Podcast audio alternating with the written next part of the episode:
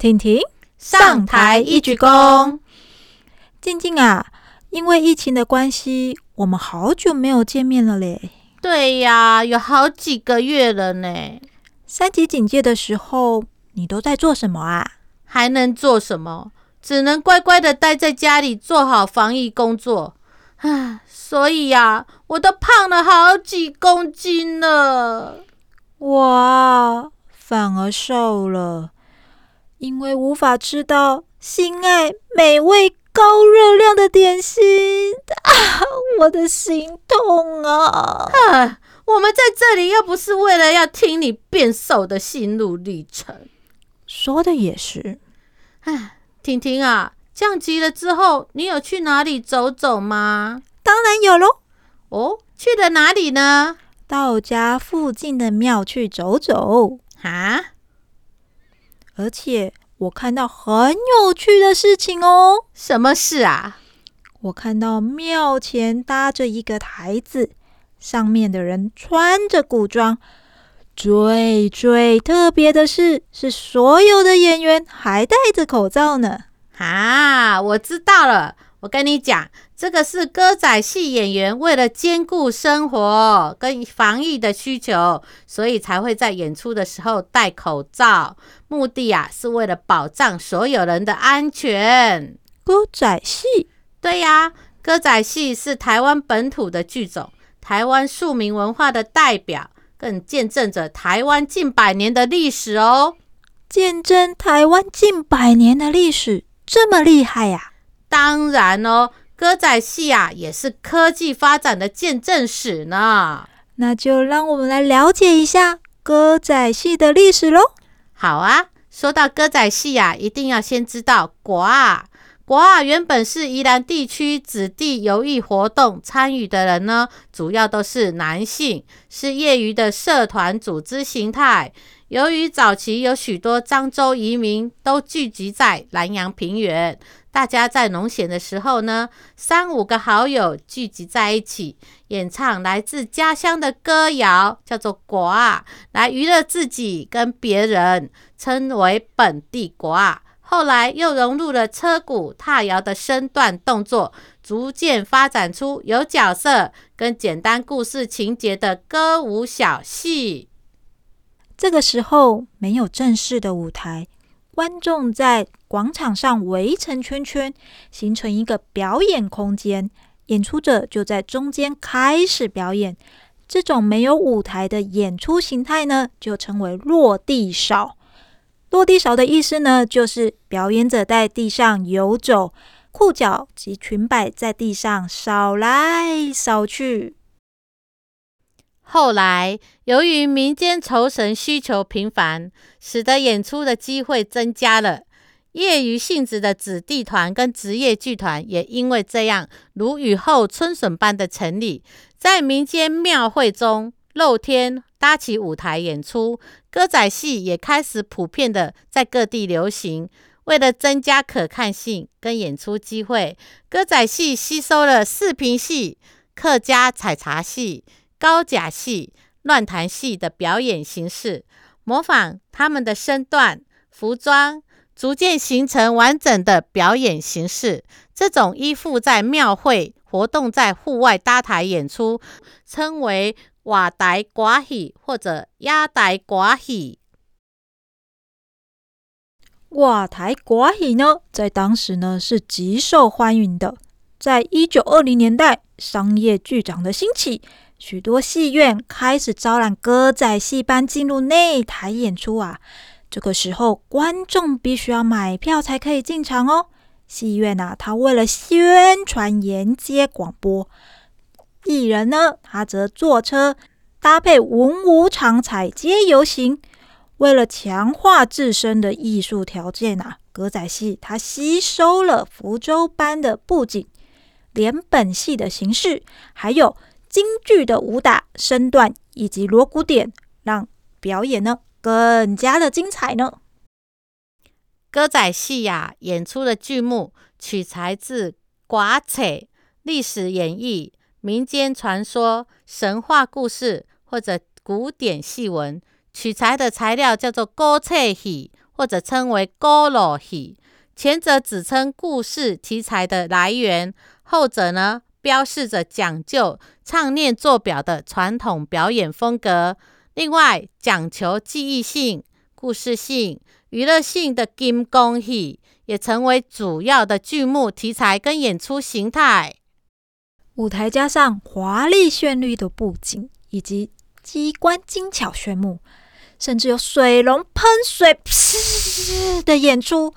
剧本也从一天能演完的，加长成连续剧般的连台本戏。歌仔戏班常在戏院连演数月，使得歌仔戏在台湾得到民众前所未有的喜爱与欢迎。缔造了日治时期第一度来台歌戏的风光岁月。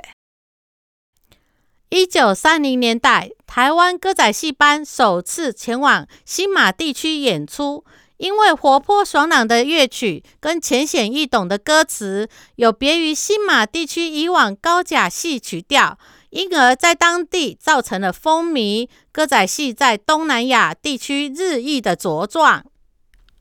好景不长，一九三七年中日战争爆发，日本政府颁发禁古乐与推展皇民话剧的双重政策，禁止我们用自己的言语、音乐，企图在文化上彻底全盘日化。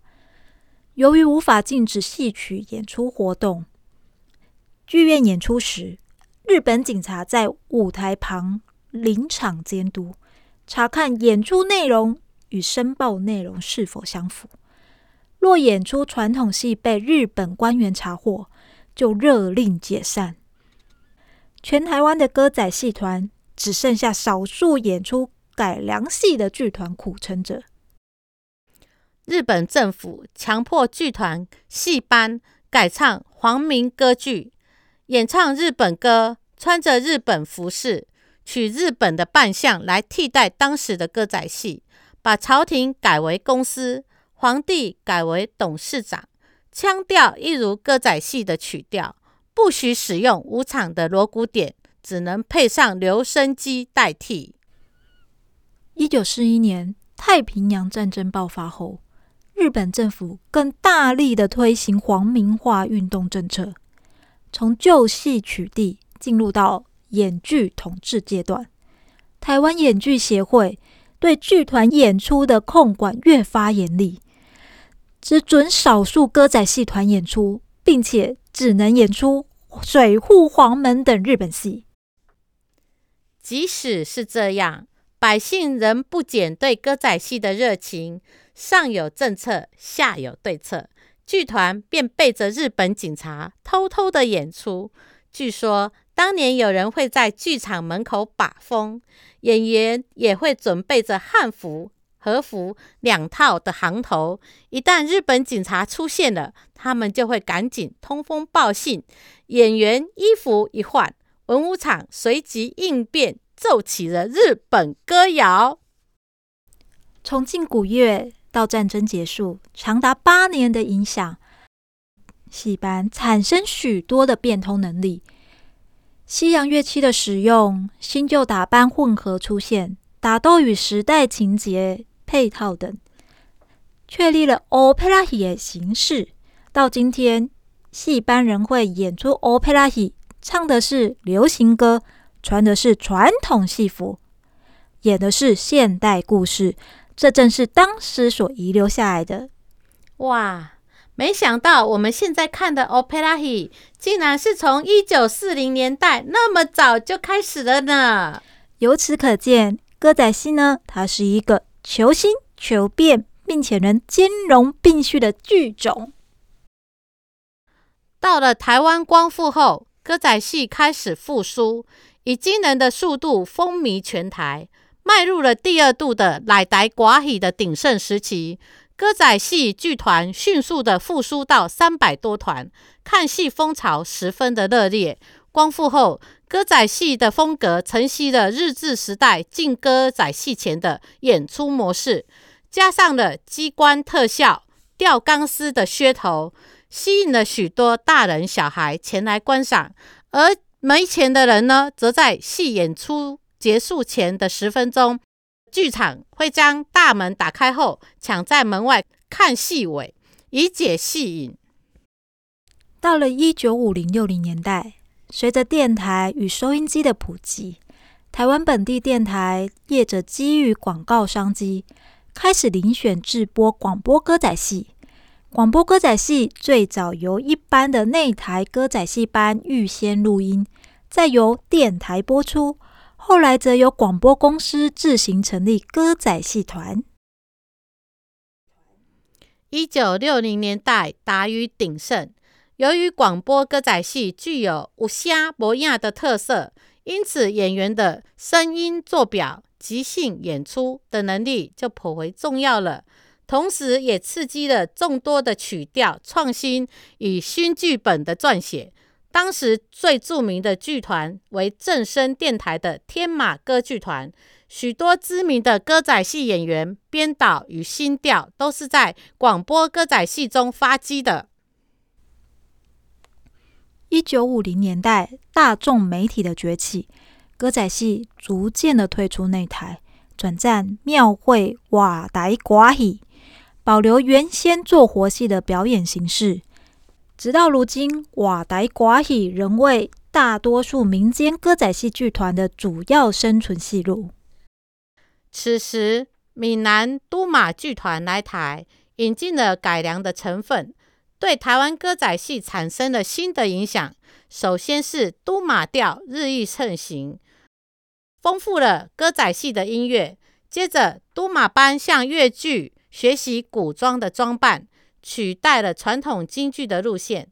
再来，一九五五年，厦门都马剧团开始拍台湾第一部歌仔戏电影《六才子西厢记》，虽然没有成功，却也是第一部台湾自制的台语片。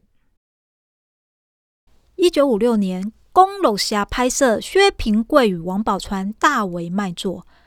歌仔戏戏班陆续跟进，电影歌仔戏将原有舞台剧剧本长篇故事浓缩，于两三个小时内呈现，深受观众欢迎。从一九五五年到一九六五年间，约有百来部电影歌仔戏的拍摄。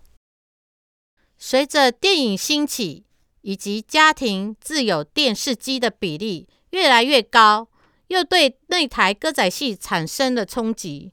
演出的歌仔戏戏馆纷纷改建为播出电影的电影院，使得歌仔戏行业日趋没落。歌仔戏越来越没落，为求生存，开始跟随北爷团或者跟着丧葬业者表演五指枯木。经营比较好的歌仔戏团，则是朝向电视和广播歌仔戏发展。在一九六二年代。台视成立之后，歌仔戏进入了电视荧幕。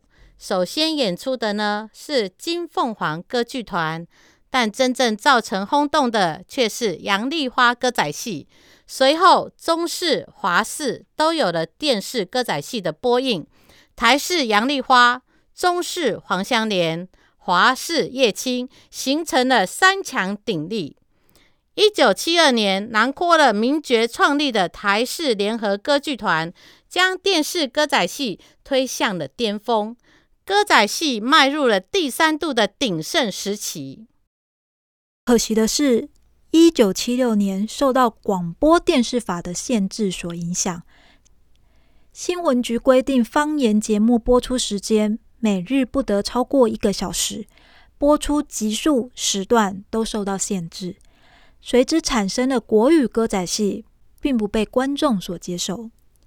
一九七七年年底，台视联合歌剧团解散了，歌仔戏在电视荧光幕消失两年。一九七九年，电视歌仔戏复出，又再度的受到观众的肯定。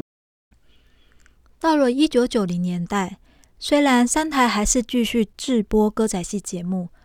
但逐渐萧条，因为受到媒体的开放与多元化的影响，电视歌仔戏节目已经不像从前受欢迎，电视台也很少制作电视歌仔戏，歌仔戏开始朝向现代剧场发展。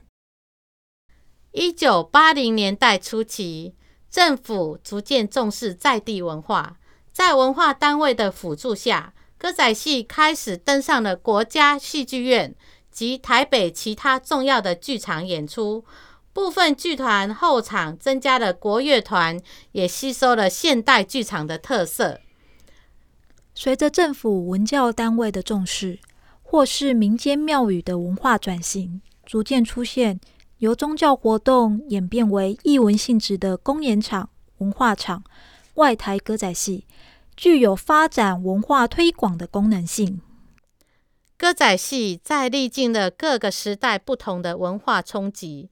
一次又一次的在冲击中找到了生路，不停的在转变，反而滋养出更多元化的面向跟生命力。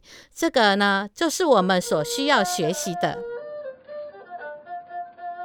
外台歌戏一直是戏班主要的收入来源。在下一集的节目中，让我们来了解一下瓦台歌戏的现况。静静。婷婷下台一曲功